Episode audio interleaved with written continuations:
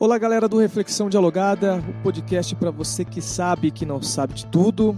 Nesse episódio, nós falamos a respeito do filme Parasita. Estive com os convidados aqui da área de história, filosofia, psicologia, que trouxeram provocações, reflexões e ideias muito bacanas aí a respeito desse filme. Participou com a gente dessa discussão a professora Camila Jansen de Melo Santana, que é doutora em História pela Universidade Federal do Paraná, mesma instituição na qual desenvolveu seus estudos de mestrado, também em História, e graduação em História. Tem suas pesquisas centradas no contexto da primeira metade do século XX no Brasil. Seus interesses de pesquisa, dentro deste recorte histórico e geográfico, tocam diferentes temáticas, como o mundo do trabalho, os impactos dos processos de modernização e urbanização, análise do discurso, história em imagem e história cultural e leciona também atualmente na Universidade Estadual de Ponta Grossa. Também participou o professor Tiago Lacerda, é formado em filosofia com mestrado e doutorado pela PUC Paraná, atua como professor do Departamento Acadêmico de Ciências Humanas e Sociais da UTFPR, campus de Londrina, e professor de filosofia pela Rede Pública do Paraná. Tem um canal no YouTube chamado TG Doxa sobre filosofia, Humanidades e Estudos sobre a ABNT. Também fez parte dessa roda de conversa Cauê Luiz Natário, que é psicólogo de orientação junguiana e participou aí já do terceiro programa do Reflexão Dialogada. É a terceira participação é, do Cauê e ele ficou devendo de pedir uma música para nós. Vocês vão ver que ele não pediu.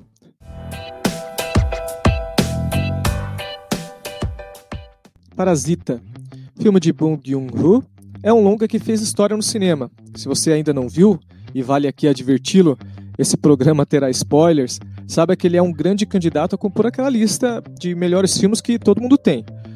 No Oscar de 2020, o Parasita levou os seguintes prêmios: melhor roteiro original, melhor diretor, melhor filme melhor filme estrangeiro.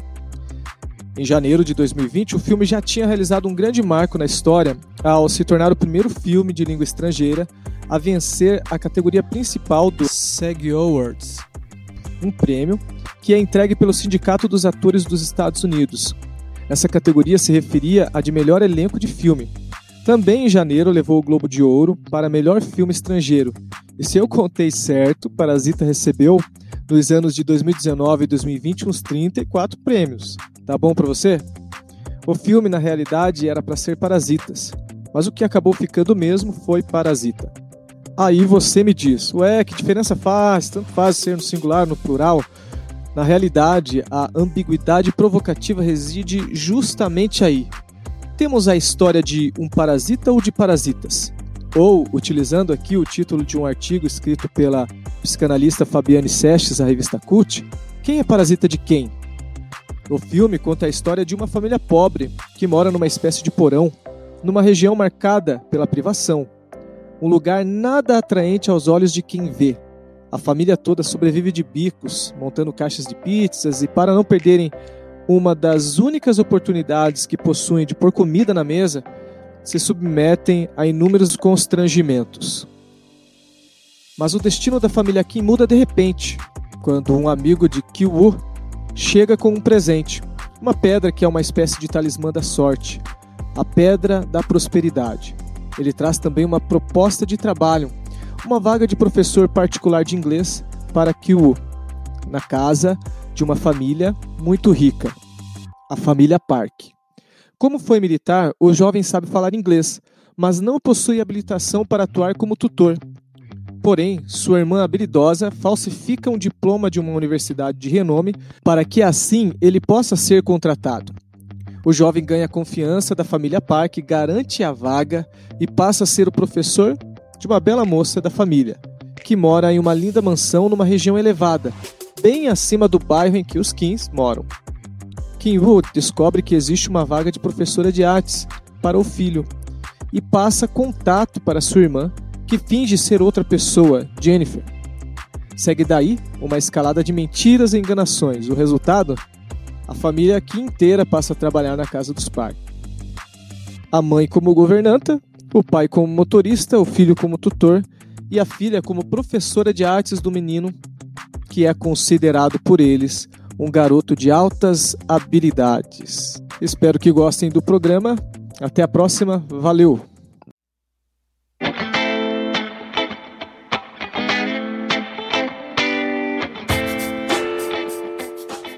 Agora que vocês ficaram por dentro do assunto de hoje, vamos lá então. Tudo bem, Camila? Tudo, tudo ótimo. E muito obrigada pelo convite. Valeu. A Camila, bom, deixa eu. Não tá no script, tá, Camila? Mas você tá com um café com leite perto de você? Um copo de café com leite? Não, eu tô com um copo de chá.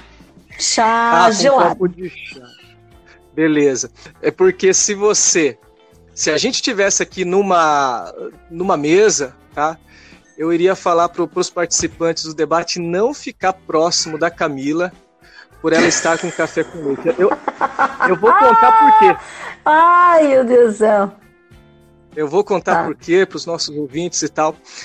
Num, de, num lindo dia na sala dos professores, né, a, Bom, antes disso, a Camila sempre brincava: olha só o café com leite, olha só o café com leite e tal.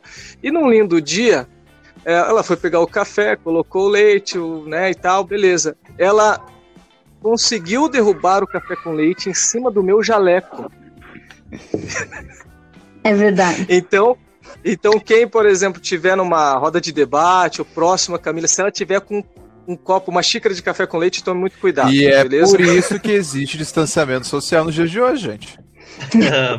Exatamente. Em razão disso também, é, é, muito, muito importante em razão disso também. Bem lembrado aí, Cauê. É, Tiago, estamos com o Tiago aqui também. Tudo bem, Tiago? Bem, Oséias. Boa noite, boa noite a todos e obrigado pelo convite. Valeu. Ô, ô Tiago, só uma perguntinha aqui para você antes. Você assistiu certinho o filme? Assisti, deu tudo certo. Meu Deus do céu. Eu, tudo certo. Eu não sei se. Não, não é da minha natureza praguejar ninguém, mas. Eu, eu acho que eu, eu fui foi indicado um filme errado e eu comecei a assistir aquele filme lá. Não que indicou errado, eu que escolhi, eu olhei o filme errado. Depois de 40 minutos, já quase me convertendo a um filme de oração, de pregação forte mesmo. Eu falei assim, não, não tem lógica, mas deu tudo certo ao final. Só vou contextualizar ali para os ouvintes, então, que é o seguinte, né? A gente tava conversando, organizando ali o podcast, daí o Thiago Bom, vou assistir então. E, e o, o Thiago mandou um link lá, ó, é esse filme aqui? Aí tava escrito Parasita, falei, com certeza. Hum. Só que era um outro, era uma outra abordagem, uma outra temática, né? O filme, mais religioso, assim. Daí depois eu fui dar uma olhada, bom, falei, Thiago, não é esse não, mas tudo bem, tudo certo. Então você assistiu o filme certinho lá. É, Cauê, tudo certo por aí? Fala, Zé, fala pessoal, tranquilo, cara. Cá estou eu novamente. Isso, já escolheu a música para Cauê tá na nossa ter... tá na terceira participação dele. E que vem a quarta, então você vai pedir uma música depois. Sempre um prazer. Isso. Beleza, pessoal. Então, antes de dirigirmos é, o nosso olhar aqui das ciências humanas né, e da psicologia para o filme, a gente vai entender aqui, o, tentar entender aqui o que é, o que é um parasita. Beleza? Na sequência, vocês conferem aí a explicação da, da professora e bióloga Lívia Blanche, tá? É, que vai explicar direitinho aí para a gente o que é, então, um parasita. Olá, pessoal do Reflexão Dialogada. Sou a professora Lívia Blanche. É, estou aqui hoje para explicar para vocês o que, que é um parasita, já que o tema discutido no programa de hoje é justamente de um filme que traz esse nome. É, então, é, o termo parasita, ele tem uma origem grega, pode ser, significar aquele que come na mesa do outro. E parasitologia é o nome da ciência que estuda essas infecções causadas por esses parasitas, tá? É, o parasitismo é uma relação entre dois organismos espécies diferentes, onde um deles se instala no outro, né, que a gente chama de hospedeiro, para retirar alimentos, né, algo para o benefício próprio. Nessa relação, apenas um dos organismos é beneficiado e normalmente não causa a morte do hospedeiro. Então, o que acontece é que a ideia não é matar, porque se matar, ele também pode morrer, dependendo qual for o parasita. Se for, por exemplo, parasita interno, né? Que a gente chama de endoparasita, ele pode acabar morrendo junto com o hospedeiro. Então a ideia inicial não é matar esse hospedeiro, assim. Ele pode, é, porque quanto mais tempo ele viver, mais poderá se beneficiar, né? O parasita. Bom, inclusive alguns parasitas podem utilizar a maquinaria metabólica do hospedeiro para suprir as suas necessidades fisiológicas, como o vírus. O que, que significa isso? Que o vírus ele é um parasita intracelular obrigatório, então ele necessita de a maquinaria da célula para poder se reproduzir. Quer dizer, então é, ele não vive sem um hospedeiro, tá? É, e aí, caso essa infecção cause sintomas evidentemente prejudiciais, ela passa a ser chamada de doença, certo? E o parasita tem alguns tipos, né? Ele pode ser um parasita externo, né? Viver fora do organismo, a gente chama de ectoparasita, como carrapatos e piolhos, por exemplo, que quando colonizam hospedeiros é dito de é dito que houve uma infestação, tá? E temos aqueles que vivem dentro do hospedeiro, chamados de endoparasitas, como solitárias, lombrigas, até mesmo os vírus, como SARS-CoV-2 aí, que é um tipo de parasita intracelular, como eu já disse anteriormente. Todos os organismos vivos podem conter parasitas, né, de uma planta até uma bactéria. O parasitismo é uma relação fundamental da ecologia, porque ela, de certa forma, mantém o número de indivíduos de uma espécie controlado. Claro, isso junto com fatores como alimento, água, território, predadores, presa, etc. Né? Tudo isso junto controla o crescimento exagerado de uma população, por exemplo. Então, todos devem viver em equilíbrio. É, agora, tem também é, as características dos parasitas, tá? Então, normalmente, eles têm uma adaptabilidade no seu ambiente muito fácil. O corpo deles adaptado também às suas necessidades. Presença de estruturas para fixação ou penetração do hospedeiro, né? Pode ser é, ventosas ou espinhos. Reprodução muitas vezes feita de forma sexuada, significa que não precisa de outro organismo para fazer a reprodução, né? A reprodução assexuada é muitas vezes considerada clone natural, porque simplesmente o organismo se multiplica. Ou ele, ele mesmo produz os dois gametas, né? O masculino e o feminino. Isso tudo permite produzir grande quantidade de descendentes e nem, nem precisando de outro de outro do sexo oposto, né? Bom, nós temos ainda alguns parasitas que são bem obrigatórios, como o caso do vírus que eu comentei, né? Tem os facultativos, que são aqueles que não dependem de um hospedeiro para sobreviver. Então, ele pode optar por colonizar algum organismo ou ainda permanecer como indivíduo de vida livre, né? Como bactérias, por exemplo, é, que tem essa, essa característica, né? Tem os protedianos, que são tipo específico de parasitas, no qual o parasita é obrigatório na fase larval, mas se torna facultativo na fase adulta. Tem algumas uh, vespas que depositam seus ovos no interior de outros animais. E quando esses filhotes eclodem, as larvas se alimentam do animal, né? Até atingir a vida adulta. Aí saem para viver a vida livre, certo? Então, esses são os tipos de parasitismo que podem existir na natureza. Bom, eu espero ter ajudado vocês e boa discussão aí. Um abraço. É, obrigado, Lívia. Um abraço para você. E olha só que legal, hein? O parasita, então, ele precisa de seu hospedeiro vivinho e forte para se manter. Então, Tiago, é, o, o, diretor do filme, Bong Joon-ho, já disse em certa ocasião que a história eh, não se trata de mocinhos e vilões, certo? É, mas vale aqui uma provocação que eu quero jogar para você e em seguida os outros convidados também, se quiserem acrescentar alguma coisa, podem acrescentar, tá? É, a gente está diante de uma história marcada por violências, homicídios, crimes de falsificação de documentos, mentiras, né, entre outras atitudes assim que possui uma implicação ética. É, e sendo assim, gostaria que você falasse um pouco sobre este aspecto do filme, né, esse contexto na perspectiva da ética. Ok. É, quando você falava, elaborava a pergunta, eu lembrei que hoje eu estava revisando um artigo que estou escrevendo junto com um colega de Santa Catarina. E aí ele mandou para mim as considerações do artigo escrito considerações inconclusivas. E eu nunca tinha utilizado considerações inconclusivas. Eu falei com ele, mas não seria melhor considerações finais? Ele, não, a gente está usando muito inconclusivas. E eu pensei, nossa, eu vou usar então hoje no podcast.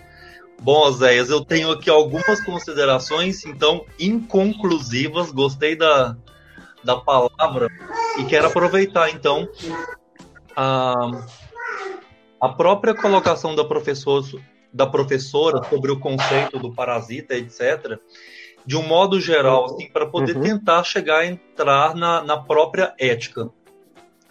Como ela disse, uhum. eles não causam, não deveriam né, causar aos seus hospedeiros grandes danos, uma vez que esta sobrevi sobrevivência deles também depende que estejam todos vivos, estejam bem.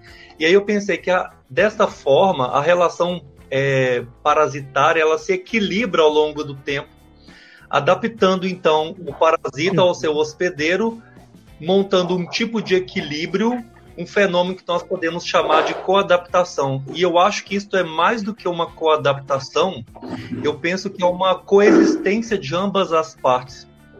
Coexistência, já passando para o uhum. filme, que ambas as famílias elas estão ali vivendo convivendo, coexistindo no mesmo ambiente social, claro que com as diversas uh, diferenças gritantes que a gente pôde perceber, mas é, seria uma mesma sociedade. Então a gente pode falar que também o filme hum. trata de classes, tanto da família pobre, que representa uma boa parte da população, quanto a família rica. E não dá para eu dizer assim, antes de entrar em ética, que existe dentro do filme alguns vilões desenhado assim, de maneira caricata. Esse, bom, isso no meu ponto de vista, né? Esse grupo aqui, eles são os vilões, este, o outro grupo, eles são os, os mocinhos, né? São, eu acho que são vidas que estão tentando ganhar talvez algum tipo de destaque e uma tragédia acontece no percurso, algo que não estavam esperando.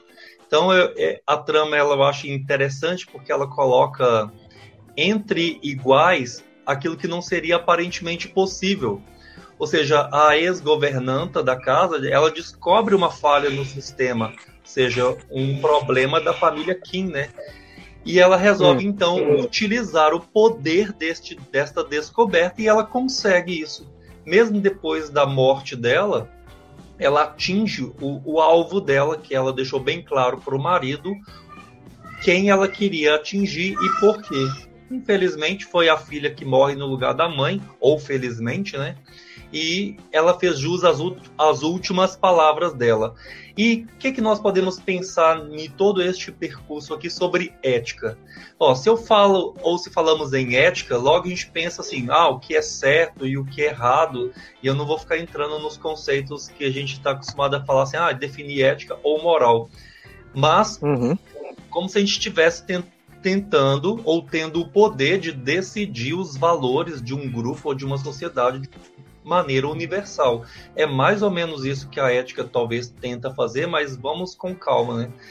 Então, é, a gente sabe que a, a, moral ela é cultural, por isso que às vezes a gente tem dificuldade de compreender algumas culturas diferentes, alguns comportamentos que não são tão próximos da gente, e a ética tenta fazer, então, esta reflexão de um valor que poderia ser para mais pessoas ou de uma maneira mais universal, como por exemplo o valor da vida. Mas nenhum dos personagens ali, pelo que eu percebi, eles entraram no jogo para, por exemplo, tirar a vida de alguém. É, o conceito do parasita que a professora mesmo utilizou, ele está bem claro aqui. O parasita ele coexiste com os outros, então ele precisa que aquilo mantenha um equilíbrio. E aí eu pensei o seguinte: estes parasitas eles coexistem com os outros na natureza, os parasitas da natureza agora. Mas o ser humano ele não consegue fazer isso sem delimitar um território e uma hierarquia. Percebe que mesmo sendo um parasita e mesmo estando diante do hospedeiro, a gente quer a cada dia mais conquistar este outro espaço até derrubá-lo. A lógica humana talvez seria um pouco diferente da lógica da natureza e aqui a gente percebe então as próprias implicações da nossa racionalidade e os paradigmas de, de dominação que vem deste conceito, né? Porque a gente acha, por exemplo, que somos racionais, podemos dominar, podemos pisar nas outras pessoas, ou que nós não somos, por exemplo, natureza. E aí, tanto a família Kim quanto a antiga governanta, eles estavam na mesma condição. E eles não souberam negociar. E aí eu pergunto, por que, que eles não souberam estabelecer um acordo? Simplesmente porque eles acreditavam é, que eles estavam em situações diferentes hierarquicamente. Então tinha ali um, um, falso moralismo, tanto que a mãe da família Kim, né, queria chamar a polícia para resolver o caso do homem no porão, mas ela não podia. Que ela estava com o próprio, entre aspas, né, rabo preso devido aos delitos, entre aspas, também, que ela e toda a família tinham cometido. Então eu uso a palavra delito aqui é, no sentido de alguém que faz alguma coisa errada, próprio mentir, ir contra a moral. Era uma família de delinquentes. Eu já não sei se era uma família ou se eram várias, todas estas três famílias são famílias. Uhum. Eu uso delinquente, por exemplo, quando eu vou para o meu trabalho, trago um clipe do meu trabalho e não é, informo para ninguém, porque eu penso, ah, é apenas um clipe, ninguém vai sentir falta. Eu levo para minha casa, já é um tipo de delito. É, e aí a gente, para pensar isso, eu, eu, trouxe uma frase de um filósofo que eu estudo, né, que é Nietzsche, e ele vai refletir sobre o conceito de justiça. E, e ele quer saber sobre a origem da justiça, porque eu acho que esse filme tem tudo a ver com isso. A gente quer pensar assim: será que foi justo? Será que não foi justo? É ético? Não é ético? E aí Nietzsche ele vai associar esta palavra justiça à palavra equidade, é justamente para dizer é, que é possível falar de justiça somente quando nós estamos falando de pessoas que possuem aproximadamente o mesmo poder, o que não era o caso das famílias que estão envolvidas no filme, né? Temos uma família extremamente pobre, uma família extremamente rica. É, eu, claro que eu estou num campo filosófico aqui agora, né? Porque de senso comum a gente uhum. vai falar imediatamente e aquilo ali foi um grande absurdo que a família Kim ela está totalmente errada. Mas eu estou numa, numa outra viagem aqui agora, e aí eu estou pensando assim: eu não posso falar do nascimento da justiça de uma forma natural ou de uma forma do senso comum. Mas eu só posso falar da justiça a partir da criação de leis. E quem que cria as leis? Com certeza quem cria as leis não pensou na família Kim que morava lá naquele porão lá onde a chuva inundou tudo e que mostra essa disparidade social de uma maneira extremamente gritante, né?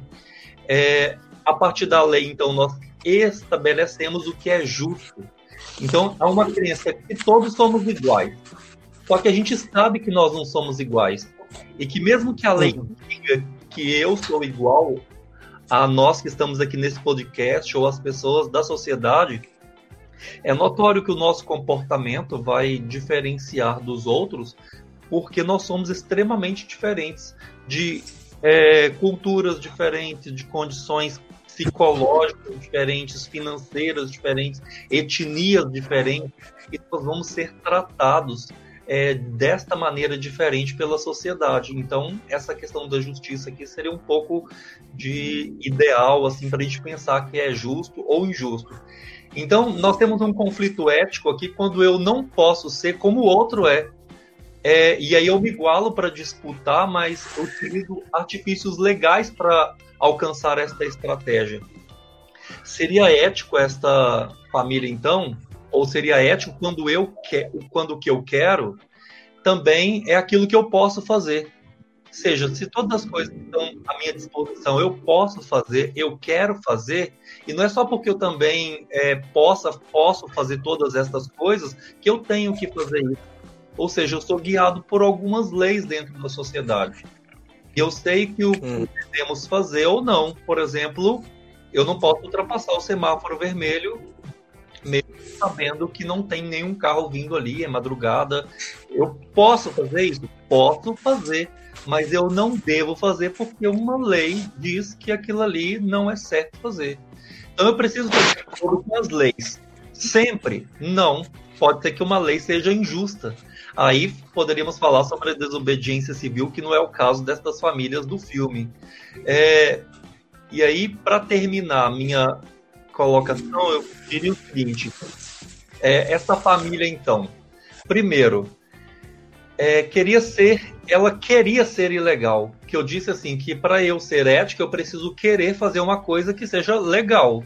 E a família parece que queria uhum. ser ilegal. Eles viviam estes valores dentro da casa. É tanto que a gente percebe que eles achavam bonito a falsificação de documentos, eles achavam bonito a, a forma de vida que eles levavam, eles viviam disso. Segundo, que eles viviam a possibilidade. Podiam fazer tudo o que eles faziam? Sim, eles podiam, nada impedia. E, no entanto, eles mesmo sabendo que aquilo ali não era uma coisa boa, eles se passavam por outras pessoas, passavam por formações que eles não têm, como a gente já viu, inclusive, no nosso é, atual governo, as pessoas falaram assim, ah, eu sou mestre disso, né? É, mas meu mestrado uhum. É na igreja. É, ou seja, a gente percebe mentiras em todos estes sentidos e as pessoas vão recebendo como se fossem verdades. E por último, mesmo é, que não devendo fazer as coisas que eles estavam planejando aos moldes kantianos, eles decidiram fazer. Bom, quanto à ética, toda a família estava comprometida. E não precisa nem citar todas as coisas que eles fizeram, para mostrar que também não tinha, eles não tinham consciência. Isso foi uma coisa que mais me, me impressionou aqui, talvez os colegas vão falar, e eu vou poder ficar mais tranquilo um pouco, mas me parecia que ficou muito clara a banalidade do mal naquela família. É uma coisa que ficou muito comum, mal para eu lembrei inclusive de, de Hannah Arendt em Eichmann Jerusalém. Aí daí daria um bom questionamento, né? Eles foram mesmo culpados por toda aquela desgraça causada ali, ou foram simplesmente vítimas de um sistema que já deixou eles nesta situação? Ou, ou então a gente não pode responsabilizá-los. Então eu deixo para os ouvintes, para os colegas dessa provocação e quero ouvir agora um pouco dos nossos outros colegas também. Ótimo, é, excelente reflexão, hein? Uma excelente provocação que você lançou aí é, para os ouvintes e para os convidados ali também. Mas vamos tentar investigar um pouquinho a, a, a, raiz agora do problema, que pelo menos segundo o diretor, né, parece ser a, a, raiz do problema, o, o que o filme realmente quer abordar, tá? Professora Camila, Jack Attali, em uma de suas obras, né, ele aponta que metade do comércio mundial e mais da metade do investimento global beneficiam apenas 22 países que acomodam somente 14% da população mundial. Enquanto os 49 países mais pobres, habitados por 11% da população mundial, recebem somente 0,5% do produto global, quase o mesmo que a renda combinada dos três homens mais ricos do planeta. 90% da riqueza total do planeta estão nas mãos de apenas 1% de seus habitantes. E não há quebra-mares à vistas é, capazes de deter a maré global da polarização da renda, que continua aumentando de maneira ameaçadora. Esses apontamentos né, foram feitos pelo economista francês há mais ou menos duas, é, duas décadas. A situação mudou muito desse tempo para cá? Você acha que o, o filme Parasita abordou com êxito o problema da desigualdade social? E diante de tudo isso, no século XXI, é, quem é parasita de quem, Camila? Olha, tudo bom? Bom, é, essas, essas perguntas aí foram bem provocativas e a, e a, e a reflexão que o Tiago deixou também. É, eu tinha visto já o filme Parasita e daí revi ele, né, para ficar tudo mais fresco na memória para essa conversa hoje. E é, de início eu acho que a, a situação como um todo da desigualdade não mudou. É, a desigualdade ela continua intensa, inclusive com a retirada de direitos anteriormente conquistados, o que acaba intensificando a desigualdade você deixa de proteger ou deixa de ter medidas protetivas né, de um Estado ou de instituições representativas para é, de, grupos né, específicos de trabalhadores e assim por diante. E eles acabam se tornando mais frágeis perante o sistema capitalista como um todo. Portanto, a meu ver, a é, desigualdade não só de renda, mas outros tipos de desigualdade vêm aumentando. É, e a premissa de autorregulação do mercado, né, que se coloca, ah, mas o, o, o mercado se autorregula. Na prática, a gente vai ver, a gente vai perceber que essa autorregulação ela vai demonstrar uma inacessibilidade de grande parte das pessoas a itens corriqueiros ou até itens de necessidade básica. A gente teve uma experiência, por exemplo, que teve aquela greve de caminhoneiros, que daí a gente tinha, por exemplo, é, todos os itens no supermercado aumentaram de preço, é, a, teve gasolina em impostos sendo vendidos sendo vendido o litro a quase 10 reais porque aí o mercado se autorregula, né? Quem tem o dinheiro paga, quem não tem se vira, né? Então, o que, que foi preciso fazer? Foi preciso fazer campanhas no Procon, por exemplo, para falar, olha, se, se houver esse tipo de abuso, recorra a instituições que vão regular né, essa, esse tipo de, de, de de exploração dessa, dessa mercadoria. Então, essa premissa do que o mercado se autorregula, na verdade, na prática, quando a gente vai ver, ele acaba intensificando esses privilégios e essas desigualdades. Né? E a gente precisa de instituições que vão acabar fazendo esse processo de regulação, de tentar né, é, permitir um acesso maior de uma população né, mais numerosa a esses itens que de repente é, acabam ficando inacessíveis em algumas situações. É, e nesse caso, daí eu, eu também fiquei pensando, né, que o, o sistema capitalista ele acaba pensando exemplos extraordinários, ou seja, não ordinários, não comuns, né, exemplos excepcionais de sujeitos que, entre aspas, venceram na vida, né? Conquistando aí grande montante financeiro, fama, dinheiro e assim por diante, né, que serve daí de exemplo do que é possível, do, ou do que você conseguiria alcançar se você trabalhasse bastante.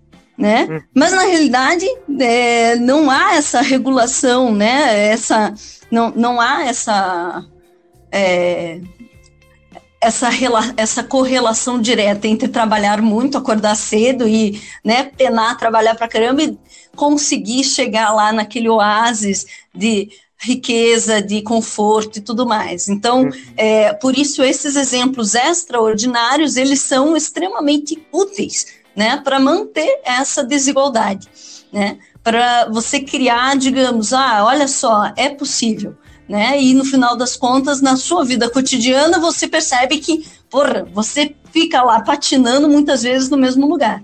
Né? Então você não consegue, né? É, é, não consegue alcançar aquele, né? Aquele patamar, digamos, desejado, porque é bem essa, essa questão, né? A gente sempre deseja algo mais, né? Sempre criam-se uhum. novos projetos, né? E aí, com isso, a gente acaba percebendo que nem sempre né, é possível né, essa, essa igualdade de, de acesso, a gente não dificilmente vai conseguir.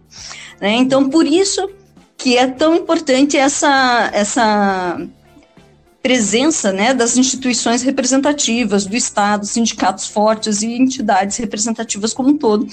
E aí, é, a partir disso, a gente vai ter a intenção né, desse mesmo sistema em que a gente vive, né, sistema capitalista, de produzir pessoas sem opção. Né? Porque pessoas sem opção, sem escolha, elas são extremamente úteis também, né? Porque elas vão acabar em momentos de desespero se sujeitando a situações que se elas tivessem opção para escolher, elas não se sujeitariam. E uhum. portanto, estimular a desigualdade, né? Deixar criar uma pobreza extrema se é útil para aqueles que estão na outra ponta né, dessa mesma relação. Então, é, essa ideia de que a gente pode criar um sistema capitalista mais igualitário, eu acho ela muito, muito difícil, né? Inclusive, porque eu estava né, é, lendo esses tempos uma reportagem da Carta Capital, que ela, ela publicou agora, 26 de janeiro de 2020, né? É, apontando que a concentração, e esse era o título da matéria, que a concentração de renda mostra brasilianização, opa, brasilianização do mundo. Ou seja, na matéria, tanto a ONU como a Oxfam, né, a Organização das Nações Unidas, como o Comitê de Oxford para o Alívio da Fome no Mundo, indicam em seus relatórios mais recentes de 2020 que a desigualdade em todo o globo é recorde na história e que o Brasil é o país com a segunda maior concentração de renda, perdendo apenas para o Catar. Então, é, essa, essas duas pesquisas apontam que a desigualdade só tem aumentado. Né? E que não só tem aumentado, mas o título da reportagem era que o, o mundo está se tornando cada vez mais no Brasil, ou seja, nós somos uma grande referência de desigualdade, né? E, portanto, é, eu acho muito difícil a gente, dentro do nosso contexto, né, hum. é, produzir uma sociedade mais igualitária, né, com a, acessos, né, igualitários para a população. Então, a meu ver, a desigualdade de distribuição de renda só tende a aumentar. Inclusive, a gente tem, eu li essa semana uma reportagem apontando que nos Estados Unidos, com essa pandemia, os milionários têm, têm aumentado a arrecadação e a, o acúmulo de renda de forma extraordinária né? Enquanto que muita gente tem falido, né? Até mesmo a, a o vídeo, né, da, da reunião ministerial que a gente viu essa semana, né, que foi, sim, sim. foi publicado essa semana, mostra exatamente isso, a preocupação em salvar os grandes empresários, porque os pequenos empresários a gente não vai, não vai lucrar com eles. Então, hum. deixa que eles entrem em falência mesmo, né? E aí, revendo o filme, né, é, me pareceu então que o diretor ele conseguiu sim abordar a questão da desigualdade de forma bastante pertinente, bastante verdadeira, e não apenas pela diferença gritante de renda ou de qualidade de vida e propriedade e residência entre a família Kim e a família Park, né? Mas também em outras questões que de repente são um pouco mais sutis, né? Quando, por exemplo, os Kings, tanto o pai como os filhos saem da mansão após toda aquela confusão com a antiga governanta e o marido dela que mora no porão, né? Hum. É, eles descem a ladeira, descem escadas, descem mais ladeira, descem rampa, descem rua, colocando quase que eles dentro do, é, tipo, no fundo do poço para chegar na casa deles, né? Tipo, estamos descendo, descendo, e é tipo fundo do poço porque também tem água por tudo, né? Então é fundo do poço mesmo. Enquanto que se você for da casa dos Kim para a casa dos Park, você vai fazer exatamente o contrário. Você vai subir ladeira, você vai subir escada, você vai subir rampa, vai subir rua. Então, nesse sentido, você ascende financeira, geográfica e socialmente para chegar até os parques e descende, né, ou, ou né, é, piora a sua condição financeira, geográfica e social para você é, atingir a casa dos Kim. Né? Hum. É, além disso, ainda na mansão, durante toda aquela confusão, o marido da ex-governanta, que mora no porão, numa conversa com o senhor Kim, ele coloca, né, compara a situação dele num diálogo, demorar no porão escondido há quatro anos, com a situação de pessoas que moram em porões ou semiporões. Né? Então, ele aponta nesse diálogo que a situação dele demorar ali como um parasita escondido dentro daquela mansão não é tão diferente assim da condição dos Kim né, que moram ali num porão ou um semi-porão. É, outro momento que eu lembrei também é o filho da família Park, né, aquele menino, Uhum. que no meio daquele dilúvio todo, ele vai acampar no jardim, porque ele queria acampar, e daí o, o, acampamento que ele foi, né, deu tudo errado. E aí, no dia seguinte, depois daquele dilúvio todo, ele acorda sequinho, descansado, enquanto que a casa dos Kim é completamente inundada pela chuva e pelo esgoto. Né? Então, é, a gente tem uma, é, uma analogia né, aí nessa situação, a, a, a, disparidade né, de condições entre os Park e os Kim. Né? É, e ao comentar o problema do filho né, com a, a nova tutora né, de arte terapia, que na verdade é a adolescente da família Kim, né? A mãe Park, né, a senhora Park, ela fala que o menino diz ter visto um fantasma, né? Que na verdade era o é, Era um vislumbre do homem que morava no porão, marido da ex-governanta. E é, se a gente for pensar né, nesse diálogo, assim, os fantasmas eles não têm corpo, eles não têm matéria, eles não existem. É como se, quase como se a senhora Park apontasse que os pobres, esses outros, né, que estão numa condição tão di distante da deles, né, os Park que são milionários e têm todo o conforto, é quase como se esses outros sujeitos não existissem. Eles fossem fantasmas dentro daquela sociedade né? No sentido de que é, não há qualquer chance dos parques terem é, uma sensação de identificação ou empatia com a situação dos Kim, né? É, eles, digamos, são é, uma família parque seria uma família de fato cidadã e os Kim seriam quase como subcidadãos, né? Então, fiquei pensando também nessa nesse diálogo. Então, por todos esses elementos, mais ou menos sutis, eu acho que o filme sim teve uma capacidade muito grande de trabalhar com as questões da desigualdade. E reassistindo o filme, me lembrei também de um episódio do Black Mirror, né, daquela série que tem no Netflix, que se chama As Cucarachas, que são as baratas, que são pessoas que são é, que estão é, numa situação muito semelhante, né? De, me, me lembrou bastante essa relação dos parques com os Kim. Então a gente tem lá um, um exército que tem como objetivo eliminar as baratas. E, na verdade, as baratas eram pessoas pobres, que eles não conseguiam enxergar como seres humanos iguais a eles, porque não existia qualquer, é, no, qualquer capacidade de empatia e até mesmo processo de desumanização desse outro que era visto como barata. Né? Então, é, dentro desse dentro desse processo todo, quem é que seria o, o parasita, né? Agora no é. século XXI. Então eu, assim, é, eu parei para pensar, né, pensando tudo no filme, é, eu acho que, embora a gente ter, a gente está dentro de um sistema capitalista, onde a gente tem, né, é, uma situação representada ali no filme dos Kim e também da ex-governante do marido vivendo de forma parasitária em relação aos PAC, né? É, tentando explorar né, as oportunidades que aparecem.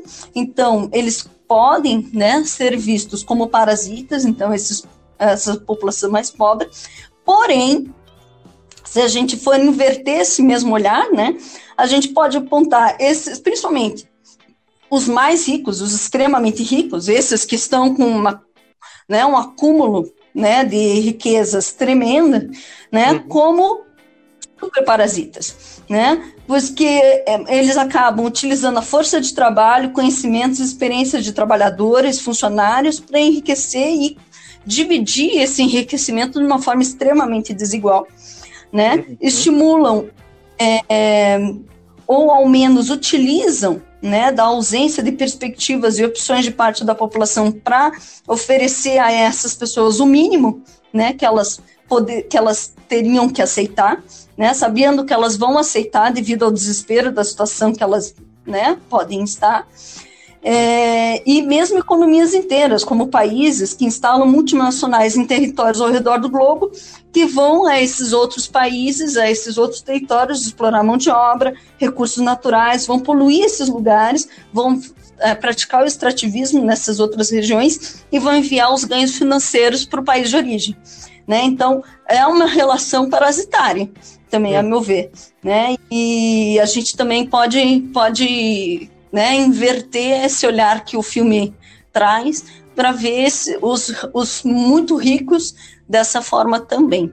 É importante aqui os apontamentos que, que você fez e me fez lembrar de uma discussão numa, numa, numa rede social assim muito importante onde todo mundo é, tem, é, entende de ciências políticas, né? Onde todo mundo é especialista em política, em sociedade, enfim, Facebook.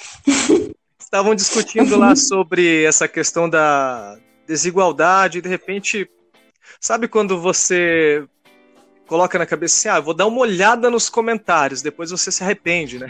Pra quê, né? Pra quê? Eu fui olhar assim, daí alguém dizendo: não, mas a questão não é igualdade, é equidade. Hum. Aí então há um preciosismo terminológico totalmente desnecessário, né? Justamente para descredibilizar é, os movimentos sociais, a luta né, por políticas afirmativas, naquela ideia de que você não deve então lutar pela igualdade, mas pela equidade. Até se, se a gente olhar lá na, na, na etimologia, equidade também vai implicar em, a, a, noção de igualdade, né, a noção de justiça. Então, quando por, seria o mesmo que a gente falar, né, que, ah, por exemplo, uh, o, os negros, né, no período lá de segregação racial nos Estados Unidos, quando lutavam pelos seus direitos, né, contra as leis de Jim Crow, por exemplo, eles estavam querendo renunciar à sua própria etnia, né, renunciar à cor da sua pele, não era disso que se tratava, né? E, uhum. e, e, e, o filme, ele como você falou ali da questão né, da, da, meritocracia, o diretor ele critica fortemente justamente isso, né? A, a ideologia da competência muito forte, né? No sistema capitalista, uhum. até porque se a gente parar para pensar, quem que trabalhava mais lá, os Parks ou os Kings, né? É, os Kings. Pois é, e, e, trabalhavam, se esforçavam. Tinha lá o menino extremamente inteligente, a menina extremamente inteligente, mas a gente via as condições, né, a família em uma condição totalmente desigual, totalmente diferente. Então, é importante a gente se atentar para esses aspectos também, né? É, é, e nesse quesito a gente também tem que lembrar as, as oportunidades que esses receberam do, ao longo da vida, né? De repente, é. de que ponto de partida que eles saíram, né? Sim. Que é, aí também é bem diferente. Bom, é só, só aproveitando, a, nossa, eu gostei muito do que a Camila falou sobre a retirada dos direitos uhum. e, e que nos torna tão frágeis, né? E que aí, caso com aquilo que eu tinha dito lá, todos são do filme, é difícil dizer quem não é o delinquente. Ou seja, nessa. Eu adorei essa é. colocação na cabeça dessa relação paras, parasitária dos muito ricos, né? E a gente pergunta quem, quem dessa relação realmente é o parasita. Isso dá muitas interpretações, é muito legal isso. Verdade, verdade. E agora eu vou jogar pro Cauê, né? Uma, uma tentativa, vamos fazer uma tentativa aqui, inverter um pouquinho o negócio, né? Então, Cauê, é, um tema que aparece para mim de, de um modo forte no filme é o da felicidade também, né? Por um lado, você tem uma crítica social profundamente relevante né, no filme a respeito da privação e da desigualdade que o diretor quer retratar como consequência de uma sociedade capitalista, como a professora Camila ali também é, falou e analisou aqui pra gente, né, o Tiago também. Mas vamos olhar agora sobre um ponto de vista mais problemático. É, para o olhar que a família Kim lança para a família Park.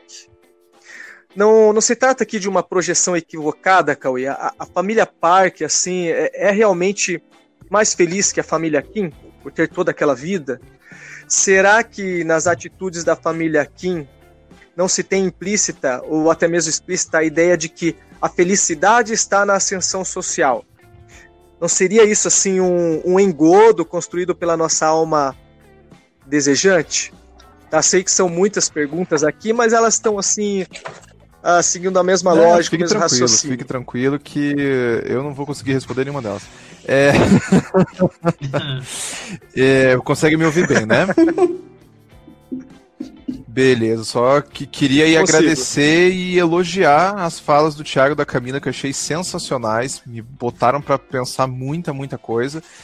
E não fugindo do que você está é, me perguntando, Zéias, mas tentando conversar também com o que o Thiago e a Camila vem trazendo. É, todo ser humano, isso me lembra um pouco a nossa discussão no primeiro podcast sobre o Coringa. Todos nós nascemos num ambiente, nós temos modelos uhum. dos quais seguimos, nós somos ensinados. É introjetado uma diversidade de narrativas psicológicas daquilo que é bom, daquilo que não é, daquilo que é gostoso e não é, daquilo que é certo e que é errado, e etc. E nós vamos seguindo isso. O filme muito bem retrata uma narrativa parasitária, que, como o Thiago muito bem disse, quem, afinal de contas, é o parasita ali, né? A professora de biologia, ela muito bem explicou que um parasita, ele é um organismo vivo, habitando um corpo de um outro organismo vivo do qual ele parasita, do qual ele depende. Então existe uma retroalimentação, uma interdependência na coisa de ambos organismos muito distintos um do outro. Mas até que ponto a gente consegue de fato distinguir, né? É, as provocações que vocês trazem são fantásticas, porque a gente sempre uhum. tem que lembrar que o ser humano ele é um ser plural nós somos animais instintivos, mas também seres psicológicos, históricos, filosóficos, antropológicos e assim por diante. Então a gente pode abordar essas coisas de tantas, tantas maneiras, mas lógico, e também por questões de tempo e falta de conteúdo da minha parte, eu vou tentar focar só na parte que eu me garanto, que é a parte da psicologia. É. Esse filme, para mim, gente, ele fala muito sobre a relação com o outro. Uhum. Ele fala muito da relação com o outro que como o nome já diz, ele não é o eu. Ele não é aquilo com o qual eu me identifico. Ele não é aquilo com o qual eu me assemelho. Não, ele é outro. Ele é diferente. Pegando aqui agora já a tua pergunta, essa questão da felicidade, né? Uma projeção. Com certeza é uma projeção, projeção essa, como a Camila muito bem trouxe, ela é muito alimentada, reforçada, fomentada pela condição social e as narrativas que permeiam a vida da família Kim. E então nada mais justo do que eles pensarem assim, do que eles buscarem isso e terem esses desejos. Pois desejos são fabricados. Nós somos ensinados o que desejar. E no momento em que eu coloco no outro o lugar do salvador, o lugar do privilegiado, o lugar daquele que tem aquilo que eu não tenho, mas gostaria de ter, eu passo a não só não enxergar o outro em sua totalidade, mas não me enxergar em minha totalidade. Se me permitem usar uma, uma palavra junguiana, eu projeto a minha sombra diante do outro.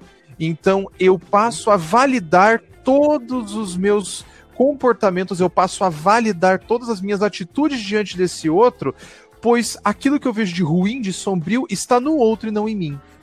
Então, como vocês muito me trouxeram, a família Kim fez coisas terríveis. Uhum assustadoras, mas normalizando isso absolutamente. Por principais dois pontos que eu vejo. O primeiro, o ponto individual, que é o fato de eles estarem projetando a ruindade nos outros e terem um objetivo de se eu alcançar a posição que esses outros ocupam, eu vou poder uh, alcançar o meu desejo, vou poder realizar o meu desejo, me sentir bem comigo mesmo. E o segundo ponto é o aspecto social coletivo, que é a sociedade, isso não só retratado no filme Parasita, mas a sociedade humana como um todo é altamente violenta. Nós somos extremamente violentos e a narrativa parasitiva do capitalismo reforça isso, planta isso, porque ela reforça o individualismo ela reforça que a gente só pense na gente. Ela reforça que a gente só perceba o nosso recorte, quando muito. Porque muitas vezes nós percebemos o nosso recorte através da narrativa das, da classe dominante.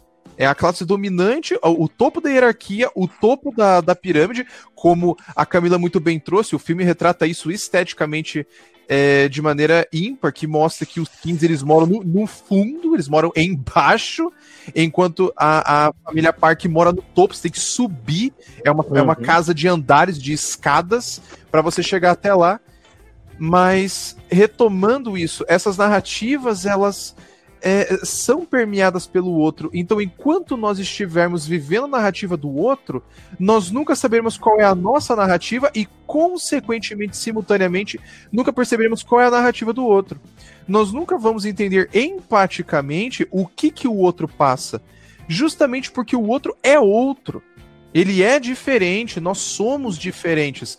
Aqui, ainda pegando essa provocação que o Thiago colocou, e, e, até que ponto é, sou eu, até que ponto é o outro, tá tudo muito misturado. Porque a gente ainda tá dentro da narrativa individualista. Individualista uhum. com individualista é todo mundo individualista e não, e não, existe essa relação com a alteridade. O outro ele só é visto de maneira sombria, de maneira projetiva. Então não é que eu tô vendo o outro, eu tô vendo o outro eu, o outro em mim. Eu estou buscando semelhança, eu estou buscando identidade e quando eu não encontro, eu antagonizo. Mas por que, que a gente tem que antagonizar o diferente? Eu acho que essa é a minha grande provocação Será que através da violência é a única maneira? Porque projetar, gente, todo mundo projeta, a gente se relaciona de maneira projetiva, pelo menos inicialmente. Isso é natural. Mas no momento que essas projeções são quebradas, essas expectativas são destruídas, isso pode alavancar uma série de coisas. Inevitavelmente nós nos deparamos não só com a decepção, seja ela positiva ou negativa, mas nós nos deparamos verdadeiramente com um outro, esse outro que sou eu e esse outro que é o outro né, uma narrativa não mais individualista, mas uma narrativa coletivista, uma narrativa que estabelece relação com o diferente, com a alteridade. A alteridade é essa que, muito bem colocado no filme, essa coisa do cheiro. Né? Não adianta vocês é, se portarem como eu quero, não adianta vocês agirem uhum. como eu gostaria que vocês ajam. Existe um cheiro, existe uma coisa que impregna, existe uma coisa inata, inerente a você, que faz você me incomodar, que faz você não ser o cheiro que me agrada, faz você não ser aquilo que eu espero. E isso gera um desconforto. Isso não só na disputa de classes, mas na essência humana nós temos cheiros diferentes, nós exalamos odores, como os colegas muito bem trouxeram, que trazem à nossa terra a, o nosso recorde social, a nossa vida, a nossa educação, a nossa condição financeira, a nossa condição emocional. Então, como é possível a gente se relacionar com o outro, com a alteridade, com a diferença, de uma maneira não única e solenemente destrutiva? Eu acho que essa é a grande pergunta que eu gostaria de levantar aqui. A ponto de que a felicidade. Uhum. O que, que é a é narrativa é de felicidade, né? Não vou nem entrar nisso, uhum. mas a felicidade nada mais é do que esse outro que eu não reconheço em mim. Se a felicidade está no outro, então é claro que eu sou miserável. E não é que a miséria não exista. E não é que a felicidade não exista, mas quais narrativas nós estamos seguindo e quem impôs essas narrativas diante da minha existência? São essas as perguntas que eu gostaria de levantar aqui. E quando a gente estabelece assim um ideal de felicidade, a gente vai estabelecendo metas, né? Ou tentando encontrar um caminho para se chegar até lá certo? Nem sempre a gente chega né, até o, o, objetivo. E é isso que eu, que eu quero jogar para cada um de vocês agora. É, eu vou ler um trecho de um artigo, é, já está ligado ali também com o que o Cauê é, falou aqui para gente, tá? Mas um artigo escrito por Max Ballhorn, um doutorando da Universidade de Chungang, em Seul, onde ele pesquisa a história ambiental da Coreia do Sul no pós-guerra. Eu vou ler só um, só um trecho aqui. Ele diz assim: a afirmação de Kitaek de que é melhor não ter plano é um diagnóstico da vida na Coreia do Sul após a reestruturação neoliberal. Quando os trabalhadores são atomizados e isolados, eles perdem a capacidade de planejar com antecedência, de se sentir seguros e de identificar significado e propósito em suas vidas. Cedo ou tarde, algum deles, alguns deles atacam. Aqui o Balhorn ele se refere a um momento do filme que envolve toda a confusão após a ex-governanta lá ter tocado a, a campainha, ter entrado e revelado o marido no porão, ter rendido a família Kim, filmado os golpistas, né? E no meio dessa confusão, os donos da casa estão para chegar dali a alguns minutos. Os Kings novamente conseguem manter o controle da situação, se é que aquilo pode se chamar de controle, né? E a ex-governanta com seu marido, depois de um intenso MMA, são, são presos novamente no porão. É uma questão de tempo para que os Parks descubram toda a farsa dos Kings. Nisso, o pai e os filhos escapam, voltam para passar a noite em casa e, e voltarem ao trabalho no outro dia. Os filhos estão apavorados, serão descobertos? E o pai? O que, que ele diz? Ele diz assim: Eu tenho um plano aí para tranquilizar os filhos. Só que quando eles chegam em casa, e vocês já até narraram isso, né? É, sinalizaram ali isso, o bairro está sendo inundado pela chuva. O porão onde moram está alagado. Passam a noite num ginásio de esportes. O filho pede detalhes ao pai sobre o plano. E o pai diz que o melhor plano é não ter plano e ainda chama a atenção para o fato de que todas as pessoas que estão passando a noite ali nunca planejaram passar por isso. Isso não estava em seus planos, contudo, ali estão. Trazendo essa reflexão para o contexto da pandemia, estamos vivendo esse absurdo né, da condição humana. Os economistas não planejaram isso, os hospitais não planejaram isto, as escolas, os professores não planejaram essa crise que também afeta a educação e outras áreas. O que podemos aproveitar é, do filme Parasita para pensar o Brasil nesse contexto?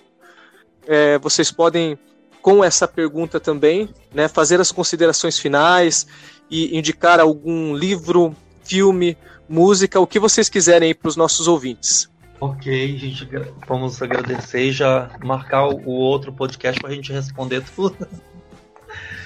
Meu Deus, Oséias, eu vou precisar de uma semana pelo menos aqui para conseguir assimilar todas essas informações. Agradeço muito ter participado com o Cauê e a Camila.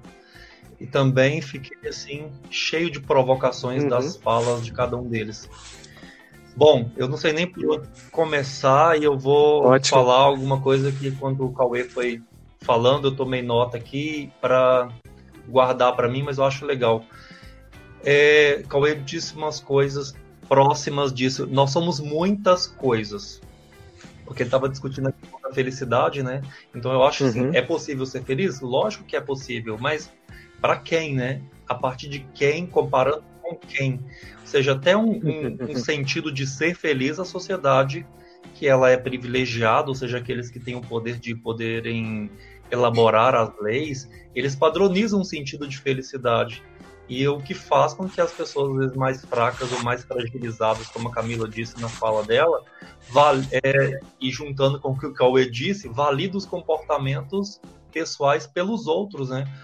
Como a própria família que normalizou a ruindade nos outros, segundo o Cauê, porque eles tinham um sonho de estar ali naquele lugar, e uma coisa que ele falou muito, Cauê disse que eu gostei, é que a natureza humana é violenta.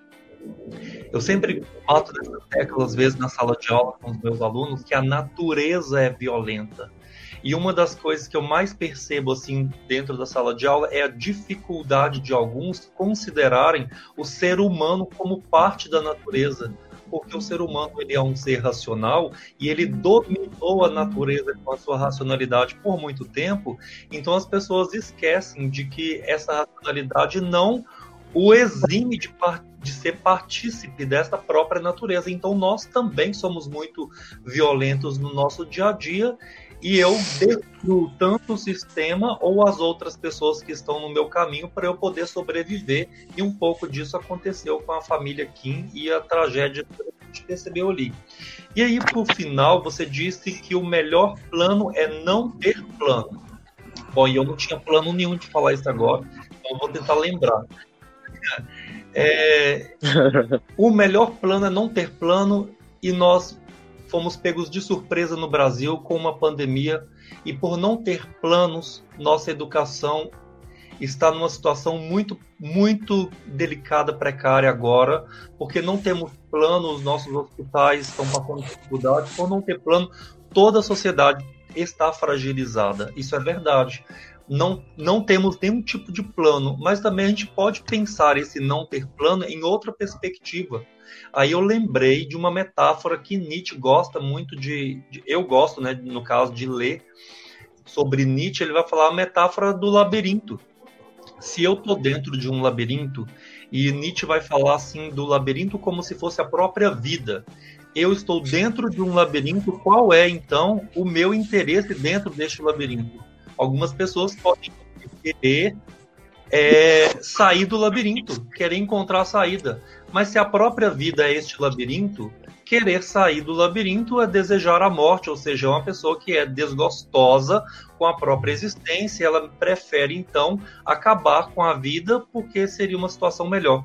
Bom, eu acho que este não ter plano de Nietzsche, que é estar dentro do labirinto, se traduz da seguinte maneira: se dentro do labirinto que é a vida, eu não. A meta de Nietzsche é não tenha metas. Então, qual que é a meta que, entre aspas, eu tenho que ter? Viver. Então, agora nós somos colocados diante de um não ter plano em uma outra perspectiva de vida. é, em outra perspectiva de convivência humana. Eu preciso agora viver e eu estou vivendo de uma maneira que eu não também não tive plano e não me ensinaram a viver assim, sozinho dentro da minha casa sem eu compartilhar com os meus amigos todos os momentos que eu tenho no meu dia a dia. Então agora este meu não ter planos, que eu não tinha planejado isso, está me dando outras oportunidades. E dentro dessa outra oportunidade que nós estamos tendo, a gente também vê uma grande desigualdade social, porque eu posso ficar dentro da minha casa aqui um mês, dois meses, três meses, porque eu estou mantendo vínculo com o meu trabalho, trabalho de maneira remota, mas a gente percebe assim que muitos não estão tendo essa mesma oportunidade, estão precisando de auxílios do governo, estão passando necessidades reais, né? E aí o filme nos, nos mostra que diante destas grandes necessidades que nós não podemos mensurar em nome de um outro, nós somos capazes, às vezes, de muitas coisas. Por isso que todos estes delitos da família Kim, eu seria capaz de fazê-los também, talvez pior, não só não porque eu sou o Thiago, né, sou ruim, mas porque a minha natureza violenta é capaz de contornar tudo isso aqui para poder sobreviver. Indicar um filme é, uhum. ou um livro eu indicaria aquilo que eu coloquei na minha fala lá em cima, é, que talvez não tenha muito a ver com o filme, mas pode melhorar então as nossas reflexões, que é Eichmann em Jerusalém, um relato sobre a banalidade do mal, que é um livro da filósofa Hannah Arendt. Ela vai falar sobre o uhum. julgamento de Adolf Eichmann em Jerusalém, foi publicado em 63 e ela vai defender que ele era apenas um burocrata e que ele não tinha condições e consciência de pensar que ele estava fazendo uma coisa que era má, porque, por exemplo, matar judeus é, não era crime. Ele simplesmente apertava o botão, ele estava fazendo alguma coisa que estava de acordo com a lei. Então, como assim eu sou uma pessoa é, é, má? Ele foi pego como bode expiatório de Hitler e de todo um, um grupo que desejou este mal de uma maneira que foi colocada nas próprias veias da sociedade. E, e este, este filme pode nos ajudar a compreender talvez um pouco da humanidade e de como estes mais pobres, menos privilegiados, foram de alguma maneira é, manipulados ou não tiveram escolhas, como a Camila disse, de estar no lugar que estão e nós os julgamos olhando com as nossas próprias lentes. É isso que eu gostaria de deixar e muito obrigado. Ótimo, obrigado você, Thiago. É, professora Camila, Olha, uma palavra. Eu, eu tinha me organizado aqui, mas essa questão toda que o Tiago trouxe da violência inerente ao ser humano, né? E o Cauê também trouxe isso. É, isso realmente, né? Me, me, fez pensar aqui que a gente, de fato, é, o, o Tiago colocou ah, que a gente foi pego de surpresa por uma pandemia. Eu não sei se a gente foi pego tão de surpresa assim, porque a pandemia começou, ela se alastrou de forma muito rápida, uhum. mas ela realmente começou lá é, na China, mas veio vindo, né, num efeito dominó, que nos deu, digamos assim, uns dois, três meses para perceber o que estava rolando, né? E, e a gente teve um tempo uhum. para se preparar um pouco, né? Coisa que outros países realmente não tiveram uhum. ou tiveram muito menor. E me assusta perceber uhum. o, o, que a gente teve tempo e mesmo assim aquela, algumas das instituições que deveriam cuidar da gente não a, não traçaram os planos, né? Uhum. Que, ou seja, optaram por ficar sem planos quando tiveram a oportunidade de fazê-los para preservar a vida das pessoas.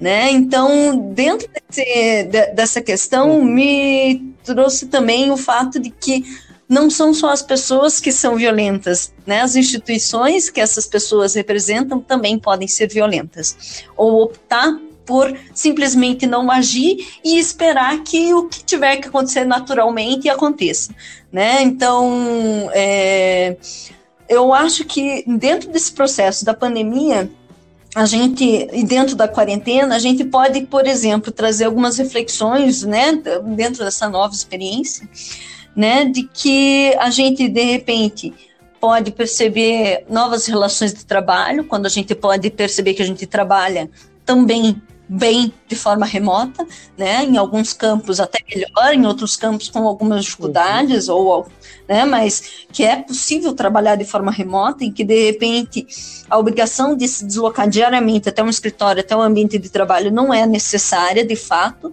ela pode ser menos, né? É, feita num, num tempo mais elástico, né? Não diariamente.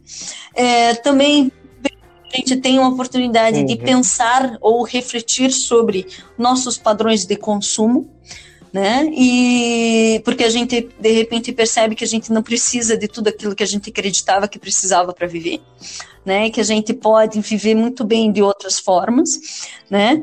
Ma, é, consumindo menos ou né, tendo outros padrões, outros objetivos, traçando outros objetivos, ou então valorizando ou revalorizando coisas que a gente tinha aberto mão de valorizar, né, que a gente tinha deixado de, de perceber o quão valiosas podem ser.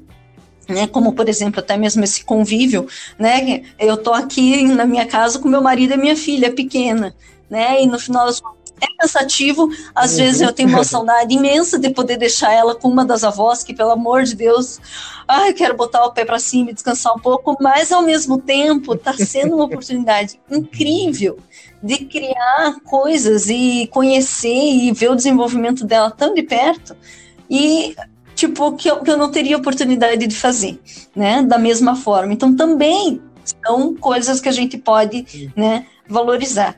É, e Além disso, eu também acho que a gente vai trazer, né, surgem questões ou reflexões muito necessárias sobre a importância da ciência, né, é, de investimento estatal em instituições de ensino e pesquisa, hospitais e assistência de tipos variados, né, a importância do Estado, a importância das instituições, né, surge como algo a ser é, retomado dentro de um, de um processo de pandemia como esse.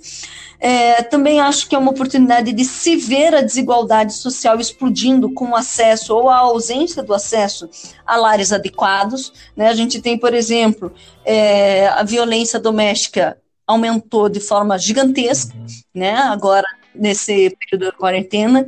A gente tem países que já saíram da quarentena, o número de divórcios também aumentando de forma muito expressiva. Então, as relações também podem é, ser é. é, estruturadas de outras formas, né, de repente, depois desse, desse processo, dessa experiência da, da quarentena. É, é, a questão da educação, que o próprio Tiago já trouxe, é, também é uma, um elemento a ser pensado, né? Porque a gente tem o acesso à educação à distância, mas ele é seletivo, né? Inclusive a vitória imensa, né, de ser votada lá a transferência da data do Enem ou a transferência do vestibular da Federal aqui da UFPR, que vai ser em janeiro, geralmente em outubro e novembro, já foi remarcada para janeiro de 2021.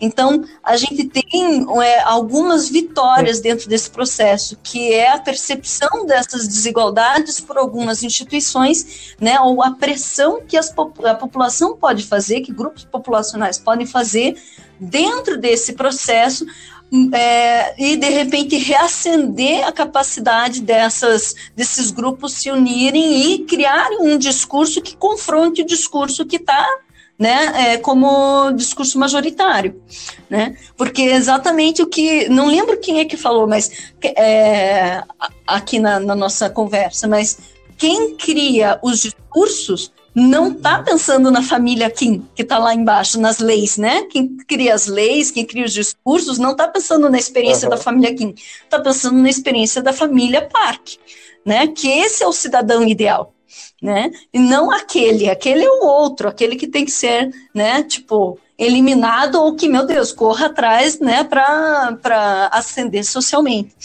E dentro desse contexto todo, o que, que eu né, penso como, digamos, é, algumas dicas possíveis. Eu lembrei então desse episódio que eu já mencionei do Black Mirror, né, que se chama uh, As Cucarachas, né, as baratas, que é bem interessante. É, eu lembrei também de um livro da Sandra Pesavento, que se chama Uma Outra Cidade. Os dois, o livro inteiro é interessantíssimo e delicioso de ler. É, é, fala sobre o processo de modernização na, na cidade de Porto Alegre no final do século XIX, início do século XX. E dentro desse processo, ela discute exatamente qual é essa outra cidade, quem são os outros dentro da cidade de Porto Alegre, que está se modernizando, e aonde é que eles se situam. Então, ela vai fazer todo um, um processo de análise do discurso dos jornais da época, tentando descobrir quem são os sujeitos que não são vistos como cidadãos, que são esses outros, né, nessa Porto Alegre, e onde é que eles estão se concentrando, quais são as, as práticas sociais, culturais e tal, que eles realizam e que os identificam como não cidadãos. Né? E, e a, a gente percebe o quanto ainda é muito real esse mesmo discurso. Né? Então, é bem interessante de, de ver também. E tinha mais alguma coisa que eu não estou lembrando agora, mas daqui a pouco eu vou. Ah, lembrei. A, a questão toda da violência né, na sociedade uhum. me fez lembrar também do, do Norbert Elias, o, pro, o processo civilizador. Processo civilizatório. Isso, volumes 1 um e 2, que ele vai analisar exatamente o processo pelo qual, uhum. durante a Idade Média, vai ter toda né, uma estruturação do que é ser civilizado, quais os comportamentos aceitos e quais aqueles que são identificados com ainda com uma relação mais animalesca, né, menos civilizada, menos cultural, e que daí mostra o quanto a, os, as sociedades humanas se distanciaram exatamente desse comportamento natural que elas teriam, né, da natureza a qual elas pertencem, que o Tiago, Tiago trouxe aqui. Então, essas seriam as minhas, as minhas dicas, né, que eu lembrei agora. Uhum, perfeito, Opa. obrigado, Camila. Novamente, é, eu fico assim, encantado, cara, com tudo que vocês estão falando, porque é sensacional, é, é muita, muita coisa para pensar. E claro, fico encantado ainda mais com esse filme, que para mim ganhou mais do que merecido o melhor filme. E. Puxa, gente. A minha fala, aquilo que eu foquei hoje é justamente a gente entender o outro que nos habita, para justamente a gente perceber a alteridade que é o outro. A, a, violência com certeza é algo que faz parte da nossa natureza, e quanto mais nós a negamos, mais ela aparece de maneira é, discrepante no mundo, pois ela é projetada.